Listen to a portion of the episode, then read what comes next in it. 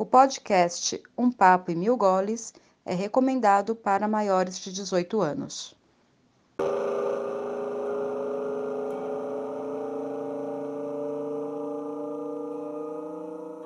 Olá, eu sou a Miriam e a minha, o meu primeiro contato com a ciência foi a experiência de plantar o feijãozinho no algodão e esperar ele crescer. Mas a invenção que eu mais admiro foi a pílula anticoncepcional.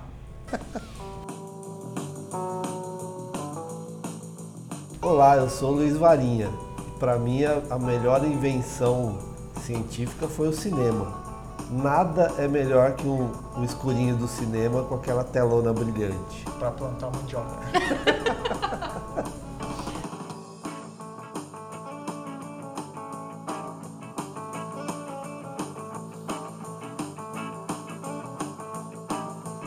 eu sou a Simone e para mim a melhor invenção científica até hoje foi a internet, porque ela realmente mudou a nossa maneira de viver.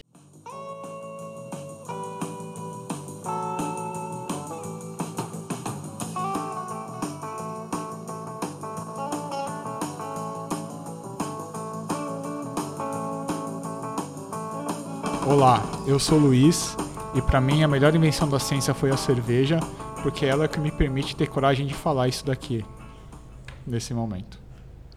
Isso daqui ficou estranho, mas tudo bem.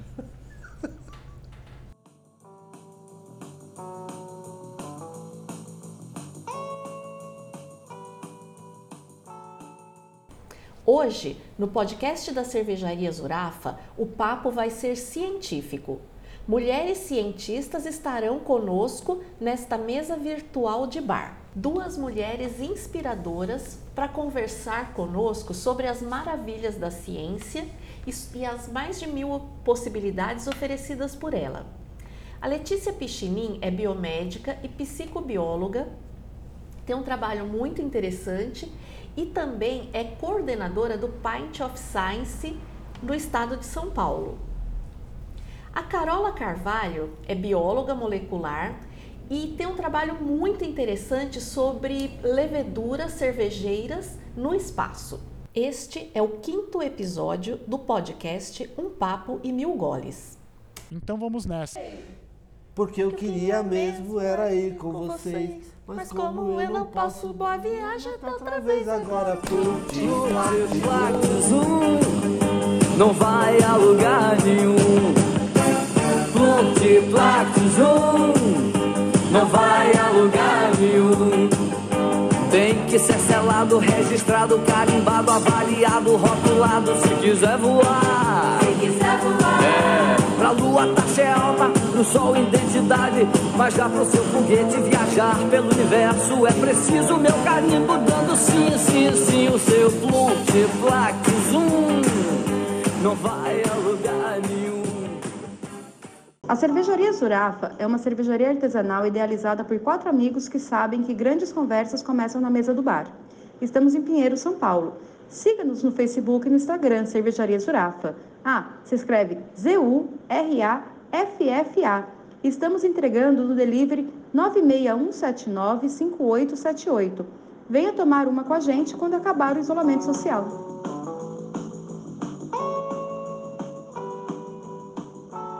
Luiz, por favor, traz mais uma e você, puxa a cadeira, porque agora o papo é sério. Vamos começar aqui.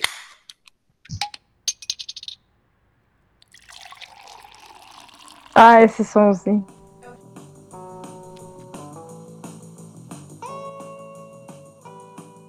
Meu nome é Ana Carolina, mas as pessoas me conhecem por Carola. Eu fiz uh, graduação em biomedicina Sempre trabalhei na parte de, de ciência, eu trabalhava como na, inicia, na iniciação científica no projeto da genoma da Chilela fastidiosa, que foi o primeiro projeto genoma que aconteceu no Brasil. Logo depois eu acabei entrando no, no doutorado direto, e durante o doutorado direto eu trabalhei com células tronco, eu estudava alguns genes que levavam à alta renovação dessa, dessas células, ou seja, a capacidade delas... Calma, calma, calma. Como é que é o nome do negócio? É. Calma, que tá. Genes. O nome do, do projeto que você fez no doutorado. É, então, o projeto, eu trabalhava com alguns genes que levavam as células-tronco a se manterem uh, uh, como, era os genes de autorrenovação, que a gente chama, ou seja, aqueles genes que mantêm essas células indiferenciadas, porque a gente sabe que as células-tronco têm essa capacidade de, de, se diferenciar em diferentes tipos de tecido, uh, mas alguns genes mantêm elas como, como células como células-tronco. Então, eu estudava esses genes, uh, eu tentava proliferar essas células, mas mantendo a característica delas de células-tronco, não, não deixando elas se diferenciarem. Entendi. Mais ou menos isso. Célula white label, é isso? Célula white label, é. Mais ou menos isso. E aí depois eu defendi meu doutorado, eu já estava grávida, super grávida. Meu filho nasceu duas semanas depois de eu ter, de eu ter é, defendido a minha tese. E aí, como eu tive quatro filhos, eu fiquei afastada da academia durante um tempo. Uh, e aí, quando eu tentei voltar, eu, eu caí naquele problema que tem. Uh, eu não consegui fazer um pós-doc, porque as agências de fomento elas não deixam você ficar muito tempo afastada da academia e, e você depois não consegue voltar para fazer um pós-doc. É... Eles levam em consideração de 4 a 5 anos, né? Desculpa te interromper. Eles, é. Não é que eles levam em conta os últimos quatro anos? É, então, a, a, a norma deles é que você não, pode, você não pode fazer um pós-doc uh, uh, depois de seis, sete anos de você ter defendido o doutorado. E eu estava mais ou menos nesse limite, mas assim, eu tive quatro filhos, então, tipo, não dava. Era alguma coisa. Teve quadrigêmeos? Não, mas foram quatro filhos em quatro anos é uma coisa meio doida, assim, foi bem, é um atrás do outro, assim, eu falo que não é nem uma escada, é uma rampa, porque já não formou nem o degrau. E aí eu resolvi estudar de novo, falei, pô, eu gosto da vida acadêmica, é isso que eu quero, vou me dedicar, então vamos começar de novo. Eu tive a brilhante ideia de prestar FUVEST e começar do zero, fazer uma nova graduação. Passei um ano fazendo cursinho, aquela loucura. Uh, entrei em ciências atmosféricas aqui na USP, e aí eu conheci o pessoal, do, eu, eu, eu, era muito amigo do pessoal da astronomia e acabei conhecendo o pessoal da, do laboratório de astrobiologia. Aí eu me apaixonei, né? Falei, nossa, é isso que eu quero. Aí eu entrei no laboratório como aluna de C, mas tendo doutorado, era aquela coisa que começou a bugar o sistema da USP. Aí eu falei, aí eu falei, bom, eu acho que eu posso fazer um mestrado, porque se eu fiz doutorado direto, eu posso fazer um mestrado. Aí eu entrei em contato com o pessoal da pós aqui, eles deixaram eu fazer um mestrado. E aí, hoje em dia, eu, eu tenho, eu, vamos dizer assim, mais ou menos eu tenho um projeto de, de pós-doc, sendo doutora, e mais ao mesmo tempo fazendo mestrado. Então, é uma bagunça danada, e, e é isso que eu faço por, enquanto. É, é, é uma, um bizarro que eu vou ter que fazer mais um, pós, é, mais um doutorado para conseguir fazer um pós-doc. Mas tudo bem, eu já, já aceitei isso e vamos, vamos para frente. Tá, e sua pesquisa atual é sobre o quê? Então, atualmente o que eu, uh, uh, o que eu pesquiso são leveduras, aquelas leveduras do tipo Saccharomyces, são as leveduras que, que fazem cerveja, fazem pão, produzem bioetanol, são de extrema importância para a indústria uh, também de biotecnologia e farmacêutica.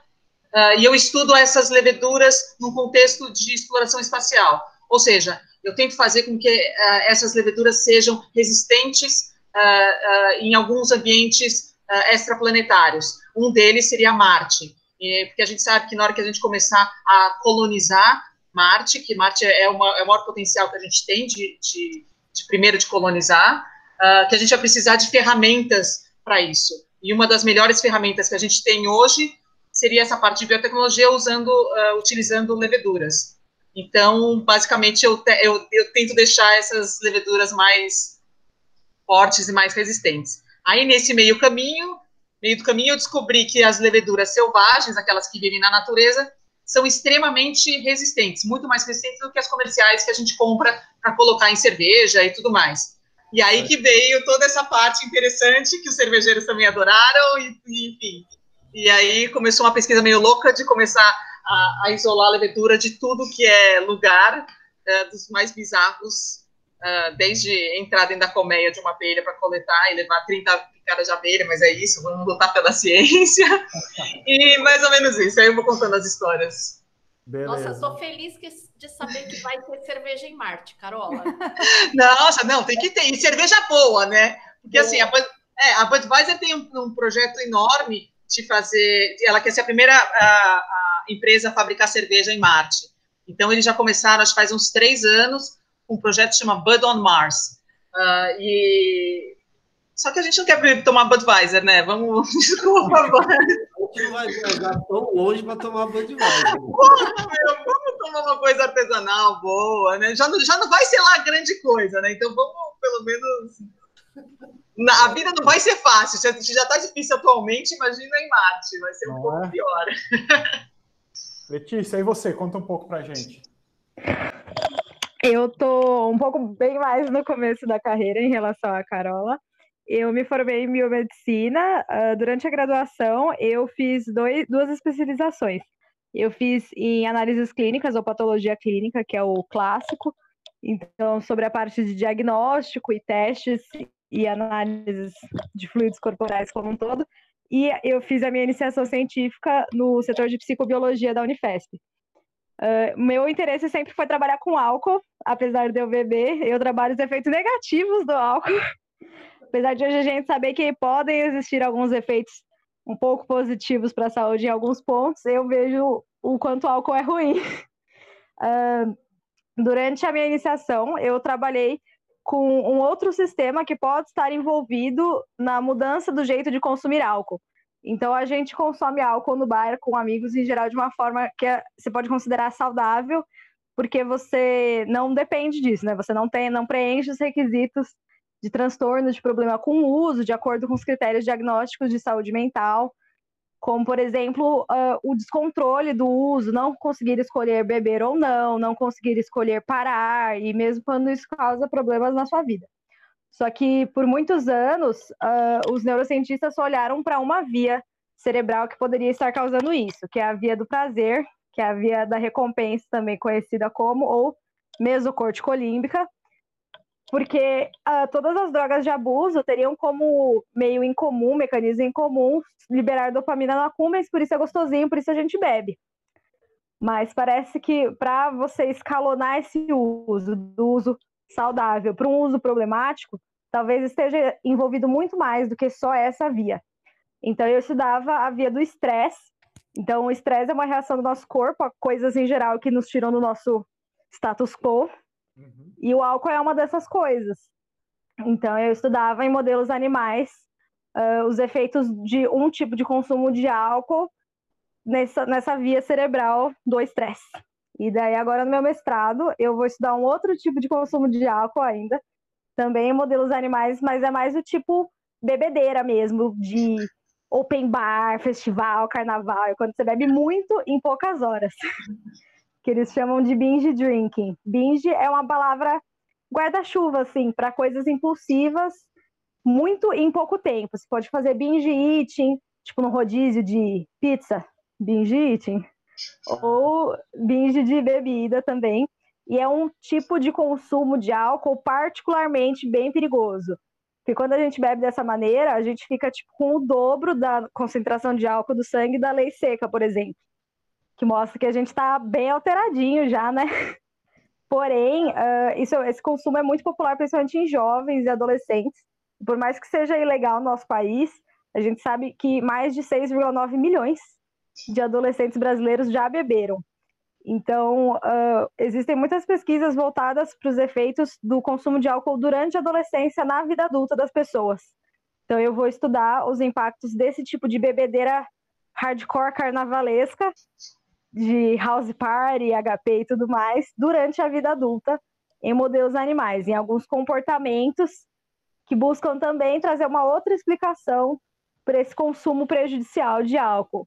Então, ao invés de olhar a via do estresse, eu vou olhar a via cerebral de tomada de decisão. Então, entre vários processos que o nosso cérebro faz para tomar a decisão, ele tem o processo de pausar as decisões ruins. E daí e aí, esse mecanismo de pausar decisões ruins, tirando a sua liberdade, seu livre-arbítrio de decidir não beber, e assim o álcool estaria modulando o próprio consumo do álcool nessas pessoas que talvez tenham bebido durante a adolescência e tenham maior é, vulnerabilidade para o consumo escalonado. E você vai fazer bastante pesquisa de mercado, então. É, os meus camundonguinhos vão beber só os drinks que eu preparar com carinho. E eu vou dar álcool pro cérebro direto também, para ver eles brilharem. Letícia, eu já estou pensando aqui o efeito disso quando vier para o humano, que vai ser aquela história de acabou mensagem no celular depois da bebedeira. Nossa, gente, eu tenho. Eu acho que deveria ter. Se eu soubesse programação, Carol, eu faria um aplicativo que você ia anotando cada dose que você bebe. E daí, a partir de uma dose X, ele bloqueia seu WhatsApp. Mas eu falei exatamente Bloqueia isso. as mensagens do Instagram. Eu publiquei isso hoje no Facebook. Falei, gente, o celular tinha que ter bafômetro. Porque ontem eu comecei a mandar mensagem porque não, não era nem pra mandar, sabe? Você falando. Tem um aplicativo, eu, é, não sei se tem para WhatsApp, mas tem para Facebook e para Twitter, que ele analisa o seu padrão de digitação no teclado. Aí quando o seu padrão muda, ele bloqueia, porque ele sabe que você está bêbado. Excelente! Não, tinha que ter isso no WhatsApp. Não, já tem, já tem. tem que, é, só, é só baixar. Eu não sei o nome, mas tem que pesquisar. Nossa, não, Gente, muito tem que se popularizar isso aí. A gente É pode eu- Imagina quantas relações isso não vai salvar, Ou quantas não, decepções isso não vai impedir. Ou não. ou não, porque é aquele momento também que você fala e aí se põe pra fora tanta coisa boa quanto coisa ruim. E é, É, é seletivo, é seletivo. Tem um filme que a, gente- o- o- a galera faz um desse binge drinking, que eles vão tomar um pint em cada um dos pubs da cidade que, eles cresceram. Ah, qual que é o nome? É, The, The World's End. Eu vou dizendo. É horroroso o filme, mas é, eles fazem isso. Eu queria entender um pouco a primeira pesquisa que você fez, que era o álcool, ele ativa os mesmos sensores do estresse, é isso? Eu não entendi muito bem. Isso, o álcool, ele é o que a gente chama de um estressor farmacológico. Então, ele ativa os mecanismos do estresse do nosso cérebro, como se você estivesse apanhando, só que no caso não é uma coisa ruim, que nem apanhar. Então, ele ativa em ah, quantidades diferentes.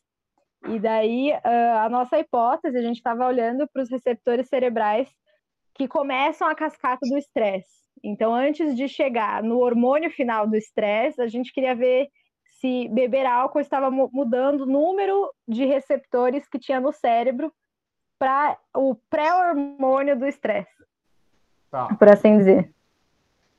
entendi. Mas não devia, o estresse não é uma coisa que a gente quer se livrar, então quando a gente bebe e aciona os, o sistema do estresse, não era pra gente deixar de beber, não querer beber mais? Então, na verdade, estresse não é uma coisa exatamente negativa. Uma das coisas que mais ativa o sistema de estresse é sexo. Então, na verdade, o estresse ele, é uma resposta do corpo para coisas que nos tiram do estado quo, assim, normal, Entendi, basalzão. entendi. Coisa ruim. É, não necessariamente coisas ruins. Quando você faz várias atividades, assim, quando você acorda de manhã, você já libera o hormônio do estresse, o cortisol, Ah, para você se acordar mesmo.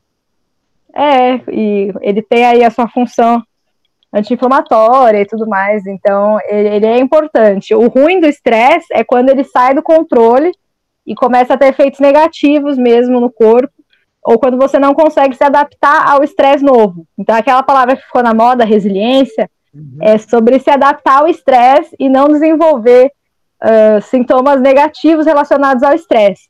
Então, no nosso laboratório, não era minha pesquisa, mas eu acompanhei também. Tinha pesquisa sobre como ah, ah, conflitos sociais afetam o sistema do estresse e podem desenvolver do- depressão, por exemplo. A gente trabalhava com modelos de depressão, principalmente. Então, entre os estresses que a gente passa, estresses que a gente passa atualmente na nossa sociedade, tem principalmente o estresse de origem social. Então, ah, em modelos animais, a gente pode ver isso porque eles têm muita hierarquia natural. Eles naturalmente estabelecem uma hierarquia, né, através de pequenas brigas UFC. então, e daí você consegue ver que alguns animais que passam por esse momento de estresse, eles vão desenvolver sintomas parecidos do tipo depressivo e outros não. Os que não desenvolvem seriam os resilientes, que passam pelo estresse e continuam seguindo sua vida bem normalmente, mas nem todos eles conseguem fazer isso. Alguns acabam ficando mal mesmo. É, isso Igual é interessante. É, isso é interessante porque tem toda a questão ah, evolutiva da vida no planeta, no universo, que seja, é, você tem causas de estresse que fazem você ter uma, uma evolução. Porque se você não Sim. teve estresse, você não, você não evolui, você não vai. Então, se você pode pensar nisso no micro, como também no macro, entendeu? De como o estresse é importante para você ter uma adaptação e, e você evoluir, entendeu? Então, nesses Sim. tempos, a gente está evoluindo bastante, né? O quê? Nesses tempos, a gente está com uma evolução bem grande. É, então. Só que a gente tem que lembrar que quando a gente passa por um processo de evolução, muitas coisas mudam, ah, pessoas morrem e faz parte de, uma, de um sistema que, é, do pior que seja, é, faz parte do sistema, vamos dizer assim, é no sistema, é, no sistema de evolução, né? Então, é aquele, é aquele negócio. ah, em algum momento, o ser humano vai ser extinto. E é, é meio triste a gente pensar nisso, mas talvez seja bom para a vida como um todo, entendeu? Talvez a, a gente precisa se, se extinguir para outras, um outro ser, uma outra tipo de vida é, prevalecer e poder trabalhar em, em ecossistema que a gente não está sabendo fazer isso. né?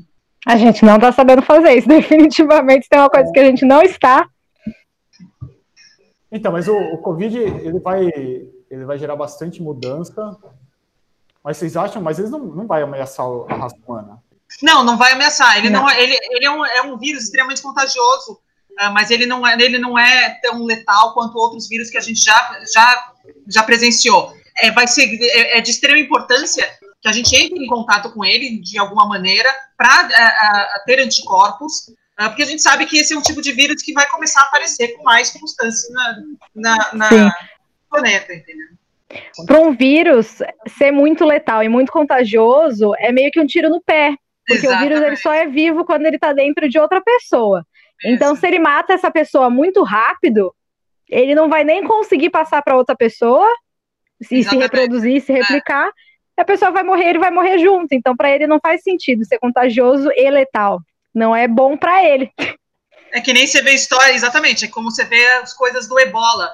Ah, o ebola nunca teve uma vacina, nunca teve nada, porque aconteceu em pequenas aldeias na, na África e ninguém fazia muita coisa. Ele, da mesma maneira que começava, terminava e acabou. Só que ho- hoje em dia, o, o um processo de globalização, das pessoas conseguirem se comunicar mais e viajar mais e, e você ter uma ligação maiores entre as aldeias, as cidades, o, vírus começou a migrar de um lugar para o outro. E o ebola se tornou um problema ah, na- no último surto exatamente por isso, porque ele começou a contaminar outros tipos de cidades e grandes cidades na África e começou a ser, a ser um- um- realmente um problema para a humanidade. E aí, lógico, vamos fazer uma vacina. Então, mas aí entra também uma questão socioeconômica, cultural, política, histórica, que é a desimportância dessas populações, né? Então, Exatamente, que é o é. Aquiles Zambambi chama de necropolítica. Sim. Então, deixa as pessoas morrerem. Para que, que eu vou gastar dinheiro com esse medicamento? Afinal, Exatamente. Se eles não podem pagar pelo medicamento, pelo meu trabalho, por que, que eu vou fazer esse medicamento? É, que é que nem as doenças raras, né? Você vê síndromes raras e tudo, ninguém dá muita bola para isso. Porque, tipo, ah, sei lá, vai morrer meia dúzia. É uma gripezinha, né? Vai morrer só umas pessoas. Para que, que eu vou.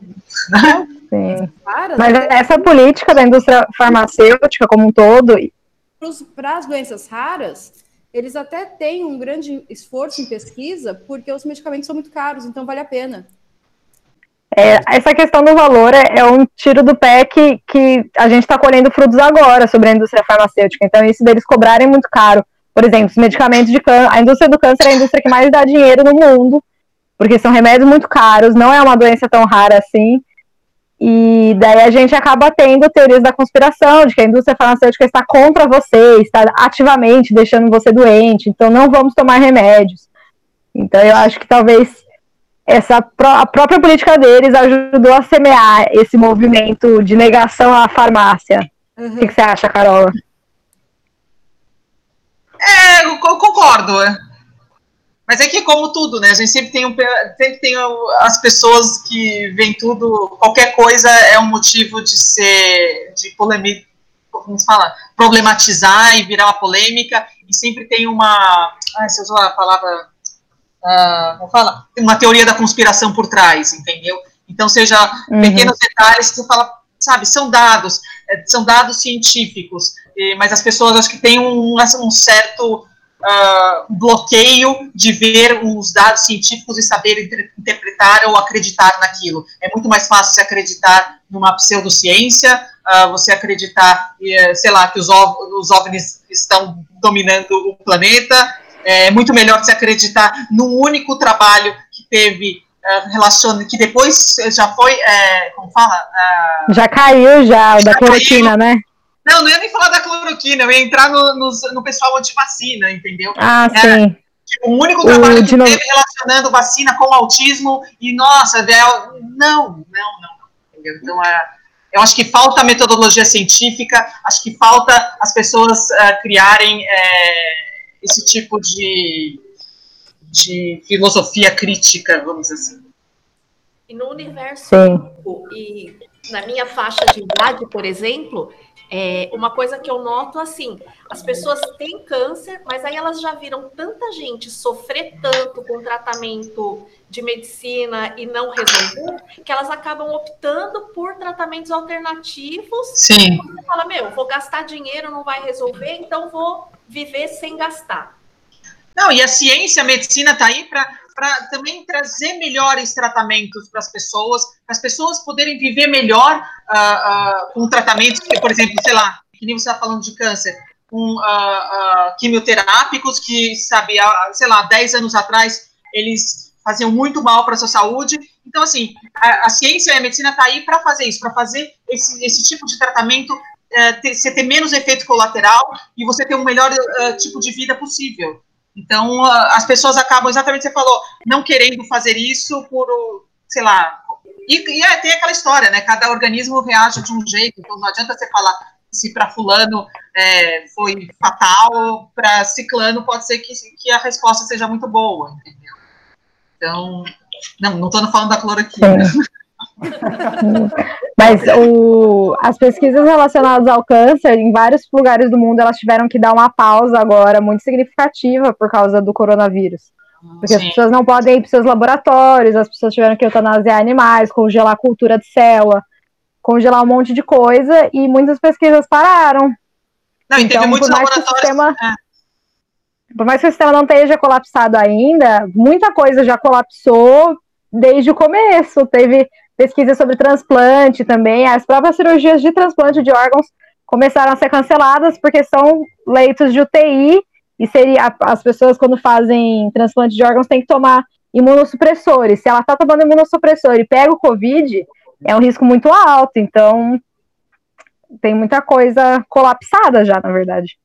É, tem muita coisa indireta acontecendo que às vezes as pessoas não prestam atenção, né? De, de que não é somente o Covid que está por aí, você tem outras doenças que também estão, que o sistema está sobrecarregado por causa das outras coisas que também estão acontecendo, pessoas que estão deixando de ser tratadas por causa de, de, dessa pandemia que estamos vivendo, né? Essa semana eu tive, tive um conhecido meu, um parceiro de, de profissão, que ele ficou super feliz quando teve o resultado que deu dengue. O resultado deu dengue. E ele comemorou assim como se fosse o título de campeonato, entendeu? Uma coisa maluca, né? A dengue até algumas semanas atrás, uns meses atrás, era uma doença extremamente perigosa, como ainda é. Né? Ainda é, né? Mas, poxa, é melhor você pegar dengue do que, do que o Covid, né? Então é muito maluco isso, né? É como muda a nossa referência, né? De, de perigo, é um perigo. É. Mas é, é curioso que a, como o Covid-19 está pautando tudo agora, é, inclusive a falta de informação, né? A gente acha que está tendo muita informação, mas não está. Sim. Não, e, a, e, a, e a, não, é, acho que não é só a falta de informação, é uma bagunça de informação. Então, a qualidade vezes, da informação. É, não, e, e, são, e aí e, e, todo mundo perdeu a credibilidade. É, é, até, até as revistas científicas, a Nature perdeu a credibilidade. Porque como a, ah, tem muita coisa sendo publicada numa sequência, com pouca revisão, então, assim, ah, basicamente a gente não sabe mais direito o que está acontecendo, uh, tem um estudo que fala uma coisa, outro estudo que fala outra coisa, e é, é complicado isso, é bem complicado essa falta de informação, essas informações meio bagunçadas. Sim. tá dando muito pano para más práticas científicas e de Sim. revisão mesmo, porque você tem muita pressão para fazer, para publicar, para revisar. Está tendo uma supervalorização dos pré-prints, que são uh, antes de passarem por outros cientistas. Sim, e exatamente. as informações não, não as informações e os métodos principalmente. Então a gente teve na questão da cloroquina um problema principalmente da metodologia, do número de pacientes tratados, da questão de ter tido ou não controle bem feito, igual aconteceu com o estudo da Prevent Senior. E... Sim. Mas yeah. agora estamos tendo estudos bons com Redemsivir, então, quem sabe. Não, mas confesso que eu sou meio cético porque todo dia ou toda semana, pelo menos, aparece a cura pro, pro Covid. Inclusive o Trump mandando as pessoas Gente, olha, desses presidentes malucos, eu preferia o do, da Bielorrússia, que falou que era para tomar vodka, para você ficar já protegido por dentro. A população, a população descobriu que não sabia usar Cândida. Que todo mundo julgava Cândida pura para limpar e tal, e não, você tem que diluir o negócio. Então, alguma, alguma coisa serviu também, né? A gente aprendeu a usar Cândida. Não, eu só espero que esse aprendizado vá a longo prazo, porque não seja somente uma coisa assim momentânea, que isso tudo as pessoas aprendam a, a, a ter mais, é, como fala, uh, até ter mais modos, maior, mais educação, entendeu? Porque você vê em outros países, é, era muito normal, você vê, principalmente nos, nos orientais, é muito normal quando você fica doente, você sair de máscara no, no metrô. Aqui não, aqui você tá todo catarrento e tudo, você tá andando na rua, não tá nem aí pra nada. No inverno, principalmente, isso era muito ruim, porque os ônibus ficavam em todinhos fechados e aquele calor Sim. humano, então uma pessoa espirrava, as 80 pessoas do ônibus ficavam doentes automaticamente. Exatamente. Então, é um problema muito grande isso mesmo. Espero que as pessoas adquiram melhores modos de estar gripado não, e seja uma conscientização, uma conscientização da sociedade como um todo, entendeu? A gente começar a olhar para o outro e, e, e, se preocupar com o outro. É, é, a gente vê como a gente é egoísta, principalmente acho que aqui no Brasil, né? É verdade. A gente não tem Até que falta muito senso de coletivo que a Isso, gente viu acontecendo nos países orientais logo no começo da pandemia. Então, e o esforço de realmente ficar em casa e de parar tudo e realmente adotar as medidas que estavam sendo propostas. Acho que mostra muito esse senso de coletivo que a gente não tem aqui e o que tinha já diminuiu. E as pessoas estão agindo em muitos lugares como se não tivesse nada mais. Não, e como você dá valor para o que você acredita e você muitas vezes não quer ouvir a outra a opinião do outro. Isso assim em todos os campos, seja no campo político, uh, uh, econômico, científico, sabe? Você você pega a sua parte, a sua crença qualquer uma que seja, e, e, não quer ouvir a do outro, não quer ouvir a segunda, a, a segunda opinião, entendeu? Não ouve críticas nem nada. É que isso acaba descambando, porque as pessoas acabam confundindo opinião com, com verdade, com ciência, com fatos científicos, né? Exatamente. Então, uma coisa é ter opinião, uma coisa é ter o fato e você não acertar aquele fato porque a sua crença, que você não, não, não concorda com aquilo. É, não importa o que eu acho, importa o que eu sei. Sim. Elas acham que não devem ficar isoladas e isso vai contra todos os fatos científicos do mundo, não é só do Brasil, não é só dos cientistas brasileiros. É. Esse é o, esse é o aspecto importante. Vocês, nos últimos tempos, têm sentido um aumento dessas teorias da conspiração? Como assim, vocês têm ouvido coisas mais absurdas ou sempre foi assim? Acho que talvez elas estejam aumentadas devido à situação, então a gente tem mais teorias focadas nisso, mas, uh, por exemplo, tem o trabalho do Nunca Vi um Cientista, que é uma página super legal de divulgação Sim. científica, que elas sempre faziam posts toda quarta desmistificando produtos místicos, mágicos, que tinham bastante pseudociência atrelada. Que agora com o Covid tudo tem a ordem de, de ser para o Covid, mas a gente sempre teve sal do Himalaia curando hipertensão, uh, tomar chá disso e aquilo para contracepção, tomar tal coisa para dor de cabeça. E vai, essas coisas, elas podem ser até perigosas às vezes também, mas eu acho que as pseudociências e as teorias da conspiração sempre estiveram bem fortes, mas agora elas estão focadas e atacando com força. Não, e não só atacando, acho que elas também. A, a, a, o, o, resultado delas é muito ruim hoje em dia. Então, é aquela coisa: enquanto você tinha pessoas acreditando na Terra plana, problema deles, entendeu? Posse de informação, é, uma, é meio uma briguinha de quintal, assim, uma coisa meio. Mas, de repente, é, ficou de uma tal maneira que começou a, a, a, afetar a vida das pessoas e até a matar pessoas, entendeu? Então, acho que esse é um grande problema. É, tomou uma proporção que que foge de qualquer, sei lá. É, que é o caso. Nível racional. Eu acho que quatro pessoas nos Estados Unidos morreram porque injetaram, desinfet... tomaram ou injetaram desinfetante para curar o, o corona. O Covid. Teve no Irã um pessoal que tomou metanol, que é uma forma tóxica do álcool, porque supostamente te tornaria imune ao Covid também. Então, são coisas muito doidas e que realmente podem causar um grande risco à saúde das pessoas. Mas as teorias da conspiração, elas funcionam por vários motivos. Então, as pessoas, além dessa dificuldade que o Luiz comentou de discernir os fatos das opiniões, você também tem que aderir aos fatos. Então, a ciência diz isso. Mas por algum motivo, talvez você simplesmente não acredite na ciência porque ela não é pautável para você, não é palpável. Ela vai contra outras coisas que você já tinha ou ela simplesmente não lhe convém. Então, lhe convém mais acreditar em outra coisa que você conhece mais, que você conhece melhor. Então, se alguém chega e fala que você respirar de manhã profundamente mostra que você não está com o pulmão coronado, porque a corona te dá fibrose em tantos dias e você não a percebe, é muito mais acalentador para sua alma você saber, nossa, eu tenho um método diagnóstico que eu posso fazer na minha casa, sozinho, sem ciência, sem sair. Ótimo. Então, são coisas que convém para acreditar. Ou que colocar a cebola no canto da sala vai exterminar todos os germes. Também são coisas que convém, que parecem, nossa, sabedoria antiga, minha avó faria isso. Mas. o que aconteceu, eu era menina ainda, é, saiu uma história de que você batia no liquidificador babosa e uísque, tomava para prevenir câncer. E a minha mãe tinha uma chácara na época, meu, limparam a babosa da chácara, acabaram com tudo lá. Então, assim, Inclusive foi... as garrafas de uísque do pai dela. Esse foi o maior problema, não era nem a babosa. Né? A babosa não uísque não, pô. Foi, foi horrível. Mas é uma coisa assim, né?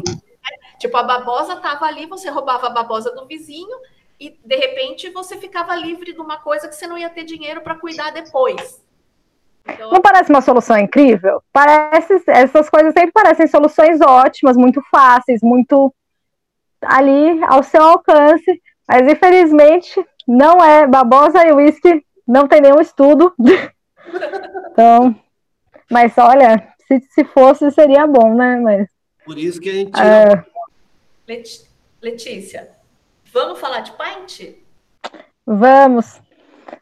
Ah, eu posso é, falar tá. de Paint também. Depois você falar, eu tenho uma é novidade é verdade, do Paint também. também. Ah, legal. Pronto, vamos lá. Então, assim, eu acho que eu sei essa novidade, mas. A gente tinha marcado o Paint agora para acontecer nos dias 11, 12 e 13 de maio, né?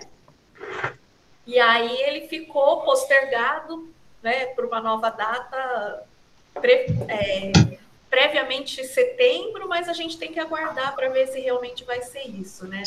Conta essa experiência uhum. para a gente. Claro. Uh, para caso alguém que esteja ouvindo não saiba o que é o pint, não estamos falando apenas da medida de cerveja de 473 ml, naquele copinho bonito. Uh, o Pint of Science é um projeto que nasceu há alguns anos na Inglaterra de levar a ciência para o bar. Ele começou tentando fazer o inverso, levar as pessoas para ver a ciência no laboratório, mas daí pensaram direito, acho que é melhor levar a ciência para as pessoas onde as pessoas estão, nos bares. Como era na Inglaterra, era nos pubs. Uh, isso rapidamente, essa ideia se disseminou de forma positiva, não como corona. E a gente, uh, no Brasil, desde o ano passado, era o maior Pint of Science, então a gente acontecia em 80 cidades pelo Brasil durante três noites de maio. O Pint sempre aconteceu em maio, esse ano uh, eu ajudo na organização do Pint aqui na cidade de São Paulo há dois anos. esse ano eu estava estou coordenando a cidade de São Paulo e ele ia acontecer junto com o meu aniversário, estava tudo lindo, tudo feliz. E daí veio o coronavírus. ia acontecer no Zurafa. É. Então. Vai acontecer. Vai, isso aí não tem como escapar. E daí, então, esse ano a gente teve que adiar, obviamente, infelizmente, né, devido ao que está acontecendo, mas a gente colocou como data possível, não só a gente, o Paint Brasil, mas o mundo todo, para acontecer em setembro. Como o dia 7 é feriado, a gente colocou dias 8, 9 e 10. Uh, segundo as últimas previsões que eu vi do Corona de resolução, provavelmente a gente vai conseguir manter essa data, mas não é uma certeza. Mas, para não perder o costume de fazer um brindezinho em maio, a Organização Nacional resolveu fazer também um brinde online, já que a gente também está fazendo um crowdfunding, uma arrecadação de fundos, porque o Paint cresceu muito do ano passado para esse ano. Então, esse ano a gente vai acontecer em mais de 120 cidades pelo Brasil. Então, vai ter Paint em todas as capitais de todos os estados, o que é muito, muito legal. A gente está em todas as regiões levando ciência para o bar por três dias. Gente, vocês já viram isso? Gente indo para o bar para ouvir ciência, astrofísica, tecnologia, empreendedorismo, sociologia, neurociências. É um evento muito lindo. E como a gente não vai conseguir estar em maio juntos, a gente vai fazer um brinde online com seis temas durante os dias que aconteceria um evento mesmo. Vai ser uma transmissão online e temos convidados muito especiais. E a cerveja do nosso crowdfunding tem os dedinhos da Carola.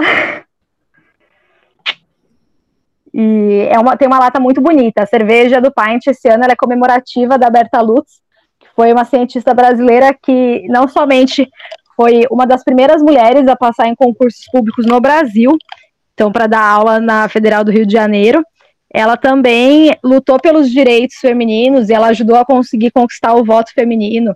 Então ela tem uma história muito bonita e ela trabalhava com anfíbios sapinhos de um tipo, de um tipo específico que eu sei o nome, mas eu esqueci. E... mas eles estão estampados na latinha. A latinha e é uma tá Brazilian linda. Pale Ale. É, é uma latinha linda. Eu não sou muito fã de Pale Ale, mas eu tenho certeza que deve estar uma delícia. Estou ansiosa para podermos voltar a brindar com cervejinhas de ciência.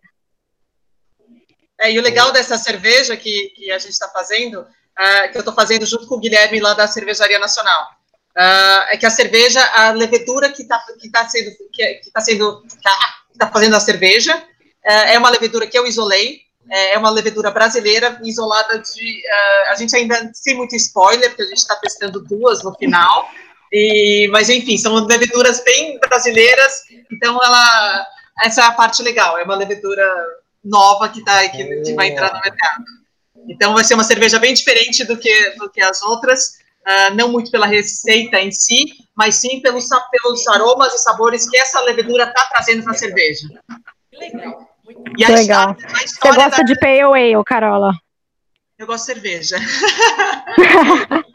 Não, na, na verdade, assim, ah, quando, quando a gente pegou essa levedura, que é a nossa grande. ah, assim, a história, eu não vou dar muito spoiler, mas assim, a, a, a levedura, ela já está trazendo histórias bem interessantes, ah, desde como foi feita a coleta, ah, até coisas, histórias meio bizarras que foram acontecendo nesse processo, desde o começo do ano, quando eu descobri essa levedura.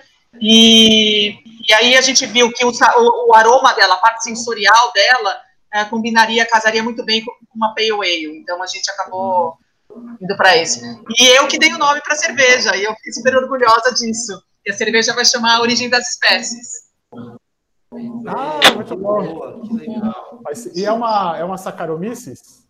Ah, na verdade, ela é, é- mais engraçado ainda é que essa semana eu estou testando ah, ela em condições marcianas aqui no laboratório, que era um experimento que eu ainda não tinha feito dela.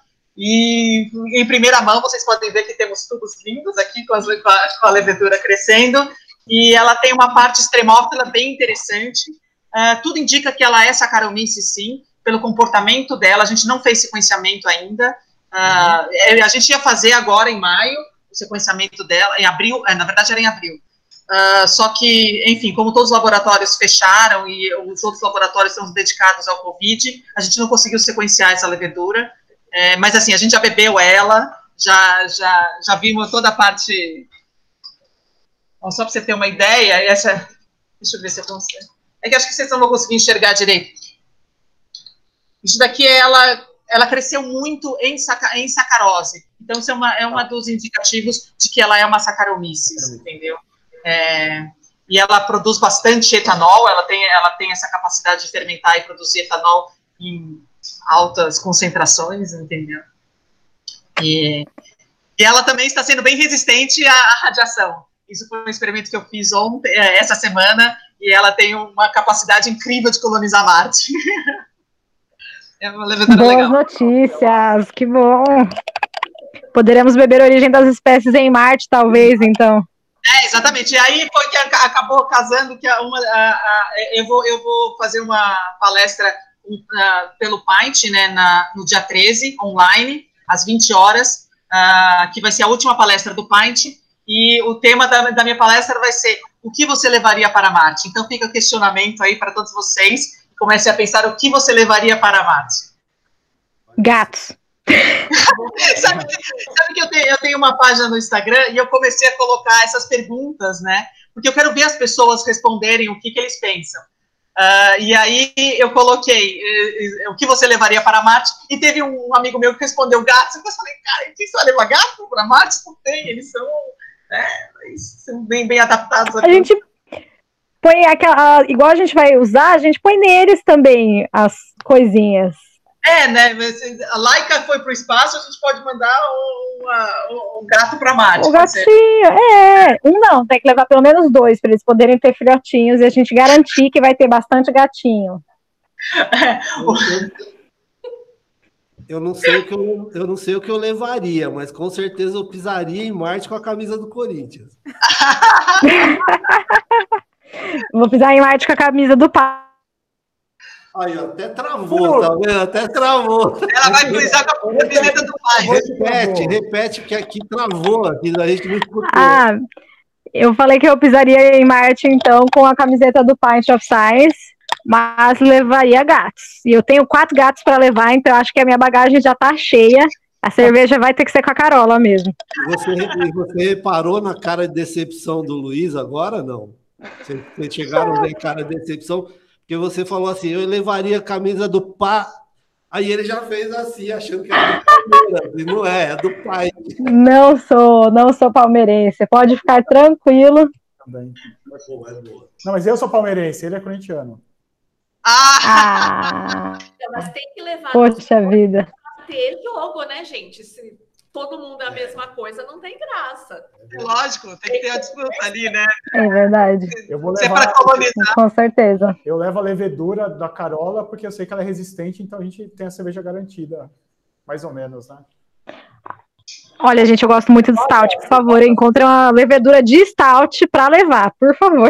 Aí sim, Letícia, aí gostei. Aí Ó, Letícia, sabe que uma, uma das receitas que a gente ia testar essa levedura é, era com stout, mas aí acabou uh, bagunçando o timing de, uh, do, da, da, da, que a gente também está tentando fazer uma cerveja, uma receita no meio de uma pandemia, então tá uma coisa meio uh, entre as cervejarias produzirem a, a, o moço e a gente conseguir fazer, colocar a levedura para fermentar, não está sendo uma coisa muito, muito fácil. E uma das receitas que a gente ia testar era com mais stout, mas é bom saber disso. Agora já, já sei que eu vou tentar te agarrar pelo estômago na, na stout, hein? com certeza. Ainda mais a sua palestra, o meu aniversário é no último dia do Pint, então a sua palestra vai ser no meu aniversário. Ah, então vamos comemorar. Já, já era agora. Já mais uma Se coisa. Se o Pint fosse acontecer na, na vida offline, a gente poderia estar no mesmo bar brindando estaria lá coordenando o bar, você apresentando, a gente bebendo. Coronavírus nos tirou isso, mas ele vai pagar.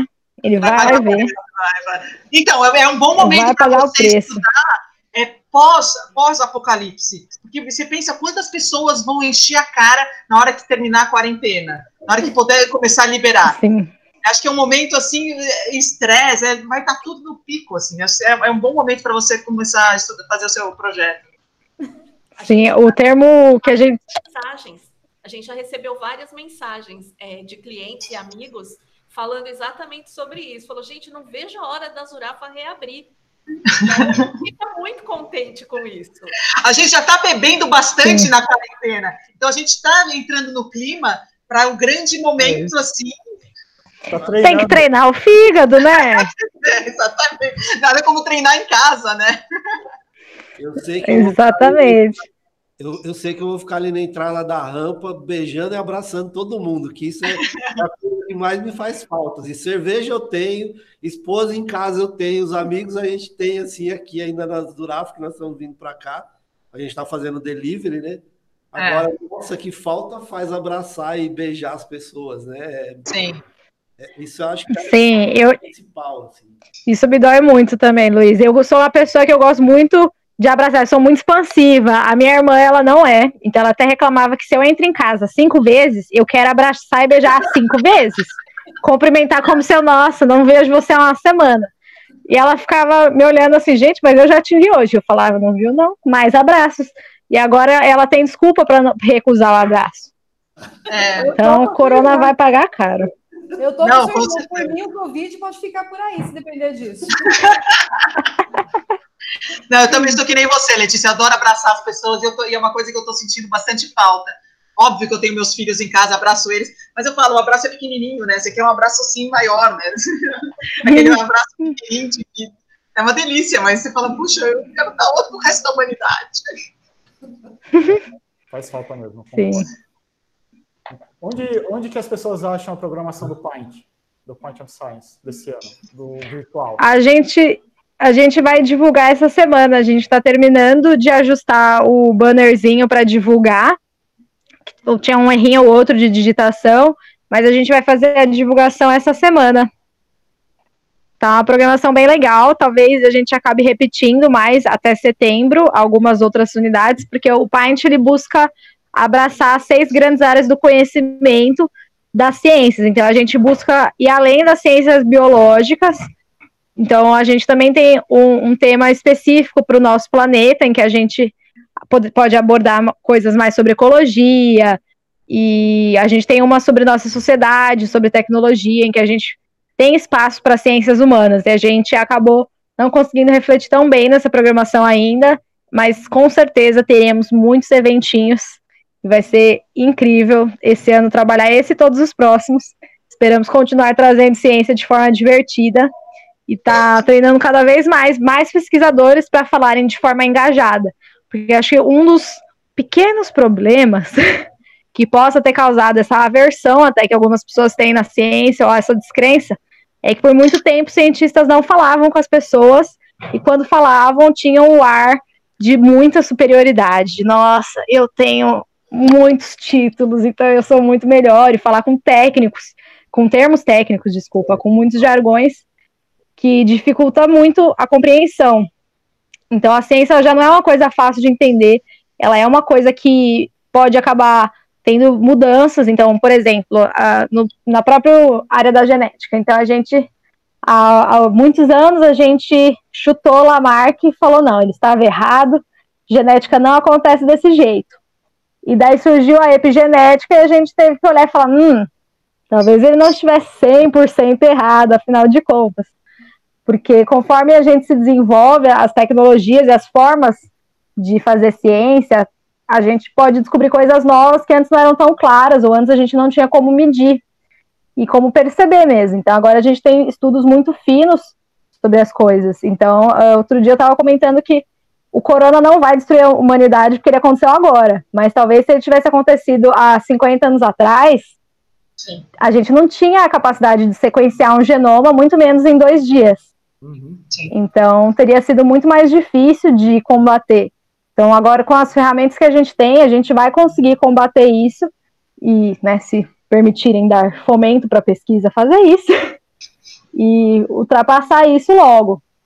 Mas uh, é muito importante a gente, a gente, enquanto cientista, saber falar com as pessoas sobre desde o começo, para que elas entendam e possam levar a sério e não usar cebola para impedir germes, usar água e sabão mesmo, álcool 70.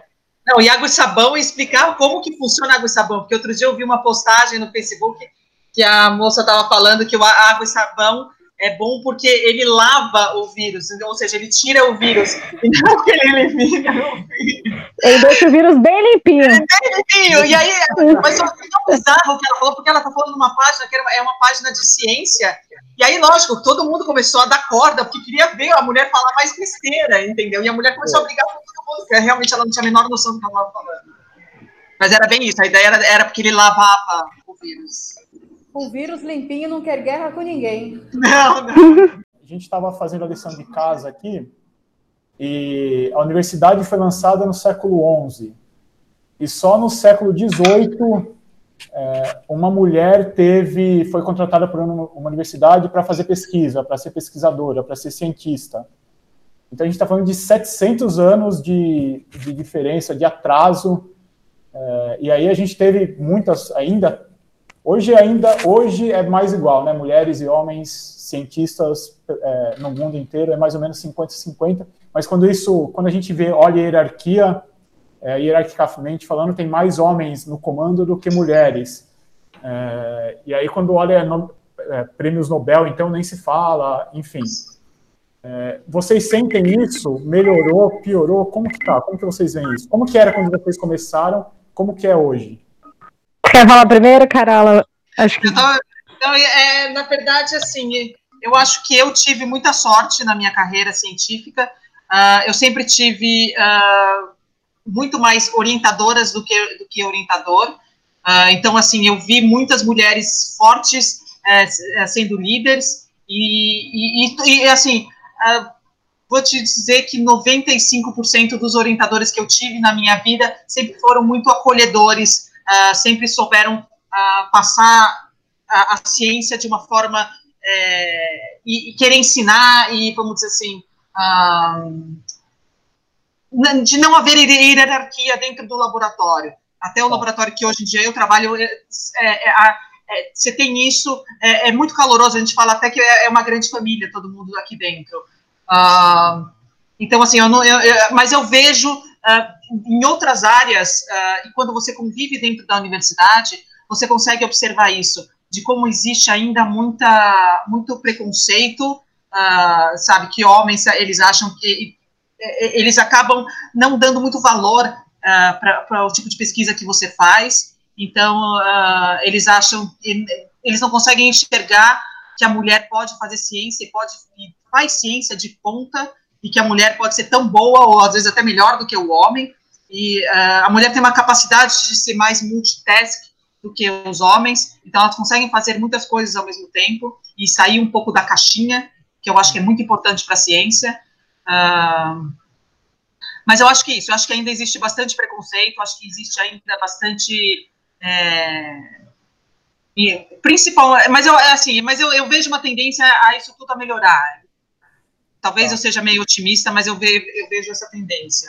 Carola, fora, fora do seu laboratório, que você já falou que, que é super legal e tal, que é uma família, você já sofreu, você já sentiu alguma coisa de preconceito quando você foi falar sobre o seu trabalho fora do seu laboratório?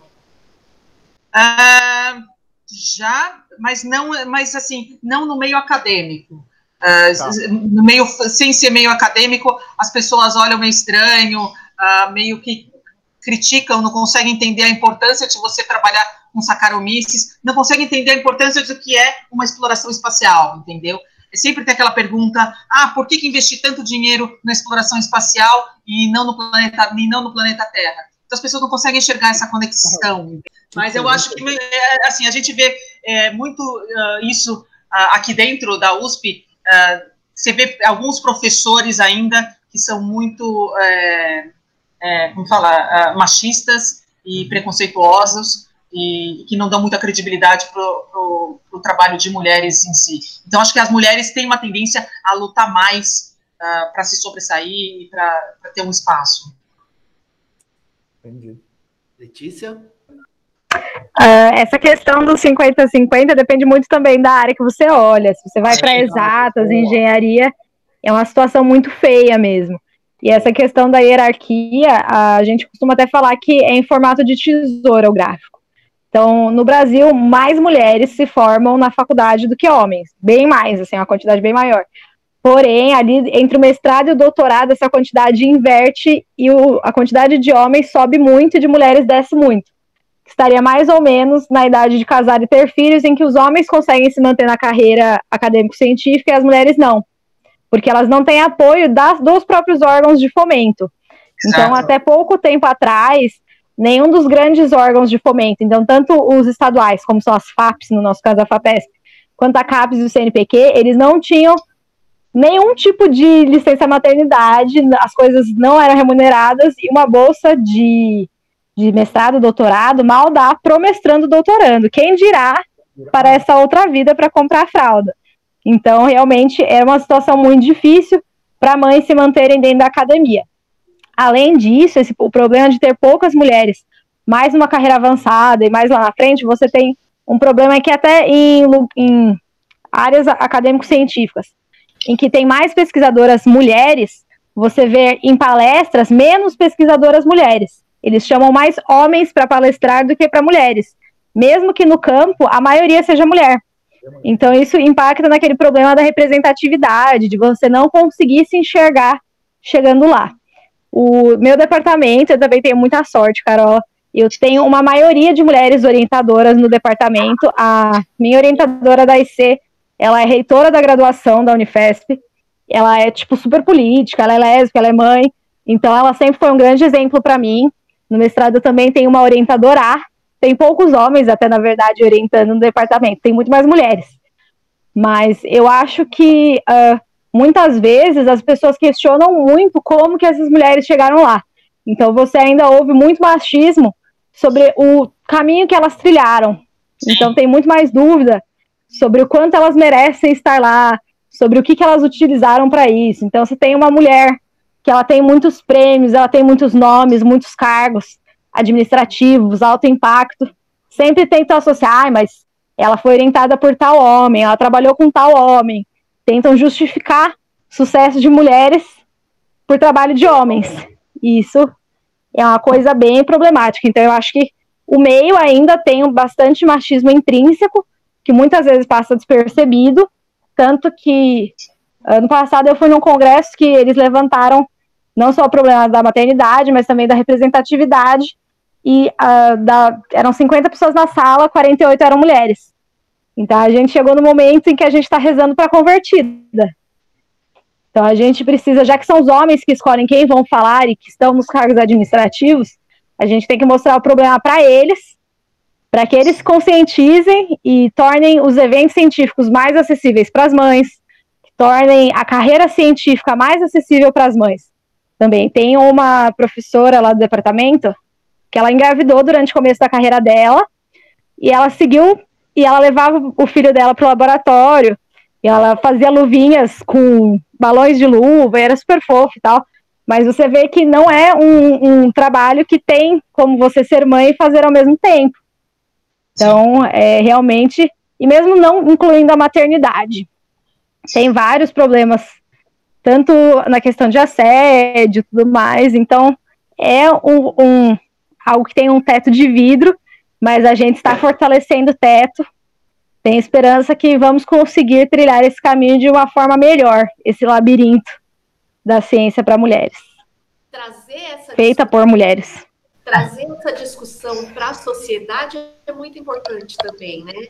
É, no ano passado, a gente teve aqui na Zurafa a palestra Mulheres na Ciência, e foi uma das que terminou o horário e ela se estendeu ainda, porque é, várias pessoas que estavam aqui davam os seus é, testemunhos, contavam as suas experiências, e foi um assunto assim super empolgante, foi várias mulheres se ajudando e, e reconhecendo problemas das outras. Foi bem interessante mesmo. Eu acho que uma coisa Sim, que é- falta. Desculpa, Letícia. Imagina, pode continuar. Eu acho que uma das coisas que falta, que eu vejo que começou, que é uma coisa, é um movimento que começou, é os homens começarem a entender a importância do feminismo para os próprios homens. Então, é, é- é também tirar um pouco a responsabilidade dos homens, aquela história, ah, homem não chora, ah, homem tem que ser responsável por tudo. Não, não é. Você também é um ser humano, você também vai chorar, tem- a- a mulher também é responsável por muitas coisas. Então, é, é, é isso, é mostrar que no, uh, não é, como diz, feminazi, entendeu? Uh, existem muitas uhum. forças do feminismo que trouxeram uh, coisas boas tanto para a mulher, óbvio, né, quanto para o homem também. Acho que é, é os, homens, os homens e a sociedade começar a entender isso é fundamental. Sim. Na questão do. Ai, desculpa te interromper. Na questão do Nobel, que o. Só uma questão de parceria, Letícia. Sigamos todos lado a lado. Sim, com certeza. Na questão do Nobel, que o Luiz comentou, uh, as mulheres ganharam menos de 10% dos Nobéis que já tiveram na vida, na face da Terra, entre todas as categorias. Uh, a gente poderia justificar por um tempo, por isso que ah, por muito tempo as mulheres não tinham acesso à educação, mas a gente tem um caso muito particular, não sei se vocês se lembram, eu quero que vocês lembrem do ensino médio agora, das aulas de química. Tinha uma coisa muito chata que vocês tinham que aprender que se chamava ciclo de Krebs. Que era uma coisa realmente odiosa. Que, ai, porque a célula tem que respirar e criar energia, ATP, é uma coisa odiosa. Mas o, uh, quem descobriu o ciclo de Krebs foi um casal e então foi, era um casal de cientistas e eles eram euro, europeus, mas eles têm uma carreira muito interessante porque o, o marido dela reconhecia isso da, do machismo da área. Então, todos os trabalhos que eles faziam juntos, por mais que eles fizessem como dupla, ele colocava o nome dela sempre em primeiro lugar, em todos os artigos, para que a carreira dela alavancasse igual a dele, porque na verdade ele precisava se esforçar muito menos por ser homem. Então, chegou um momento em que, mesmo ela tendo muito mais artigos e muito mais trabalho, carreira dele ainda era mais visada. E daí ele recebe uma proposta de emprego em uma universidade, mas ele faz esse adendo. Ele fala: Não, ela trabalhou igual a mim, tudo que eu fiz ela fez também, eu quero que vocês contratem ela também. E eles contratam, e daí eles conseguiram ganhar o Nobel juntos, pela descoberta que eles fizeram juntos, mas mostra muito isso da parceria. Ele teve que entrar na luta dela de fato e reconhecer a dificuldade que não era igual o caminho que eles tinham que fazer. Então ele se esforçou junto com ela para que ela pudesse ter o reconhecimento que ela deveria ter. É, e eles ganharam juntos. A mulher não basta ser muito muito boa no que faz, ela tem que provar muito mais, né? Sim, exatamente. Sim.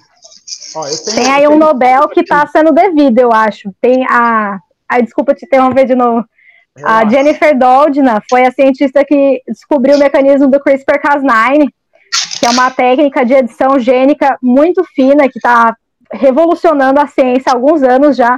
E ela ainda não ganhou o Nobel, mas eu tenho fé que ela vai ganhar.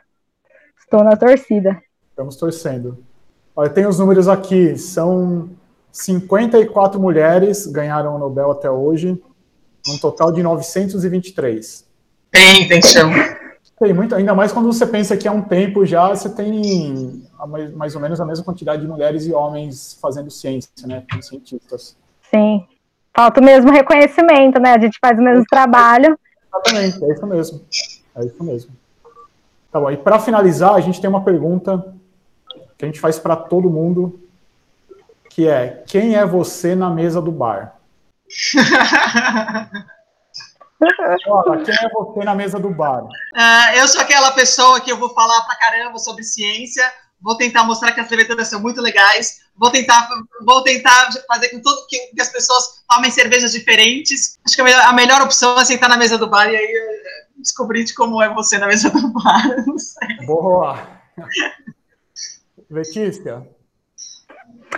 Eu sou a mesma pessoa que eu sou no podcast, a pessoa que fala muito e quer falar tanto, que interrompe e atropela, mas quando eu percebo que as pessoas estão falando sobre algo que eu não sei, eu tendo a ficar maravilhada e só continuar bebendo. Mas a pessoa que fala muito e que sempre concorda em pedir só mais uma. Só mais, não, mais uma, né? A saideira. E daí você tá na vigésima saideira. Mas Boa. só mais uma. É, eu tenho a tendência a embriagar os amigos, entendeu? Tipo, eu peço para todo mundo, todo mundo, todo mundo. Já, teve, já teve gente que fala, Carola, nunca mais saio com você, porque eu nunca bebi tanto toda a minha vida e nem percebi. Então, pode ser talvez isso. Vocês têm mais alguma coisa para falar que a gente não falou, que vocês acham importante? Ó, você vai dar corda para duas pessoas que gostam de falar, você vai ficar aqui durante muito tempo. Vai aí, vai aí. Então vamos combinar assim, ó a gente encerra e já fica o convite para as duas virem aqui tomar uma cerveja com a gente e falar o tanto que vocês quiserem. É hora que abrir, reabrir a Zurafa. Não, com certeza. Eu, eu ah, com certeza, já foi aceito.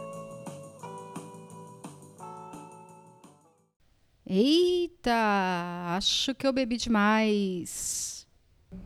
E no episódio de hoje, nós bebemos uma Lunar Eclipse, uma Russian Imperial Stout da UX e a Brainwash, uma Session IPA da Hipnose. E claro, obviamente, uma Stout da Zurafa, que é a minha cerveja predileta. Que é a casa não.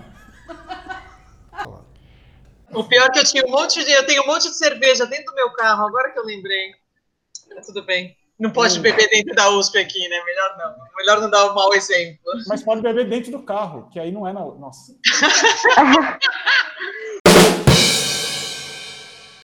Olha, ah, tem algumas coisas científicas sobre ressaca, mas em geral, né, teoricamente, comer comidas leves, não muito gordurosas, porque seu fígado já está meio baqueado.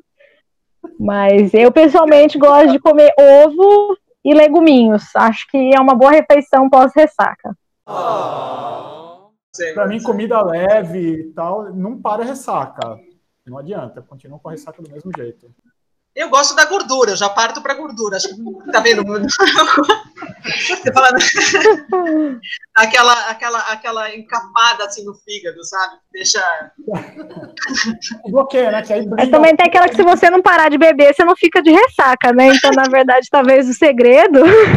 Pode ser, pode é ser. É você pode... continuar bebendo.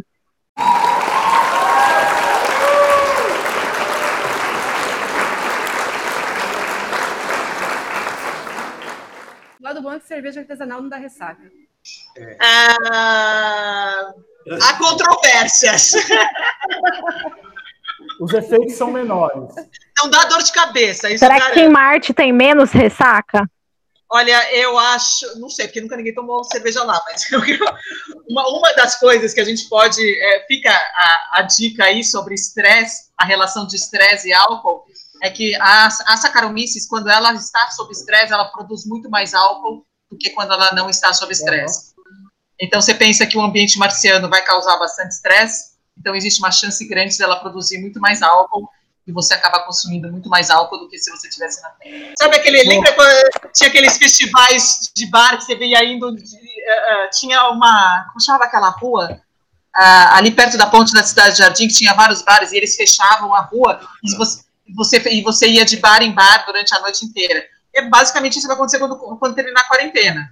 Você não vai nem saber mais aonde você está indo, você vai ser um tour, você tem que fazer um tour. Isso pode ser uma dica É a quarentena legal. invertida, né? A gente ficou dois meses em casa, fica dois fora de casa direto, sem pausa. Não, sem pausa, non-stop. É, é, vai ser uma. Nossa, o rave vai ficar no chinelo. Gostei, gostei é porque, dessa. como a Letícia disse, se parar de beber dá ressaca. Então,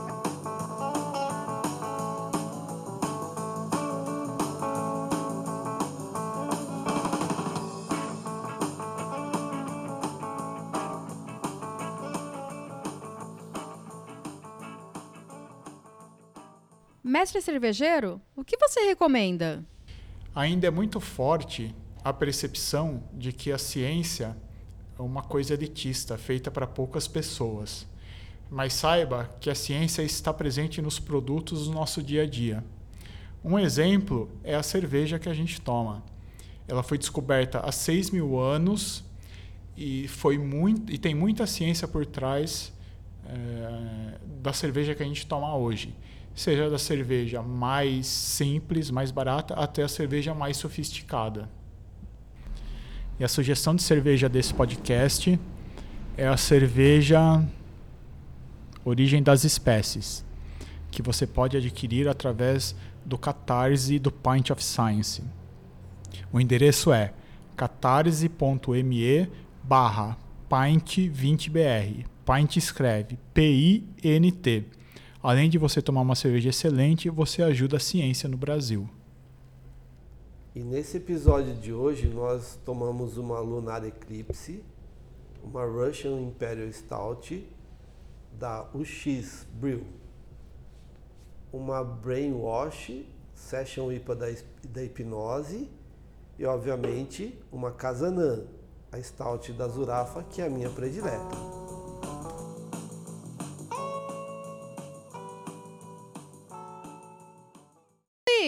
Libera a saideira aí, vai! A saideira de hoje vai trazer duas dicas científicas. A primeira é o Instagram da Carola Carvalho, uma das nossas entrevistadas. É instagram.com barra project. E você vai se manter atualizado daquela cervejinha que a gente vai tomar lá em Marte, dentro em breve. A segunda dica é o blog do Pint of Science, pintofscience.com.br blog, para acompanhar as atualizações desse evento maravilhoso que une ciência e cerveja.